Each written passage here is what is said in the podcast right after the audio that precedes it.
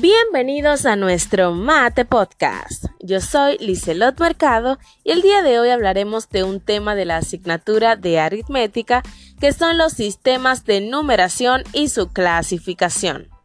Un sistema de numeración es un conjunto de símbolos y reglas de generación que permiten construir todos los números válidos en el sistema. Pueden representarse como n es igual a s, r donde n es el sistema de numeración considerado decimal, binario, octal o hexadecimal.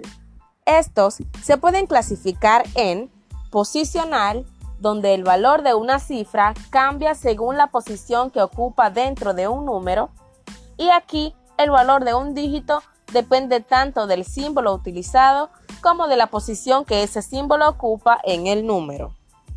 Un ejemplo de esto es que si un número posicional tiene base B, significa que tiene B símbolos diferentes para escribir los números y que B unidades forman una unidad de orden superior. El no posicional es aquel donde los dígitos tienen el valor del símbolo utilizado que no depende de la posición o columna que ocupa en el número. ¿Conoces tú los números romanos, griegos o egipcios? Pues sí, esos son claros ejemplos de los sistemas de numeración no posicionales. Interesante, ¿no? Hemos llegado al final de la clase de hoy. Esperamos que hayas podido disfrutar del contenido especial que preparamos para ti. Será hasta un próximo encuentro de Mate Podcast.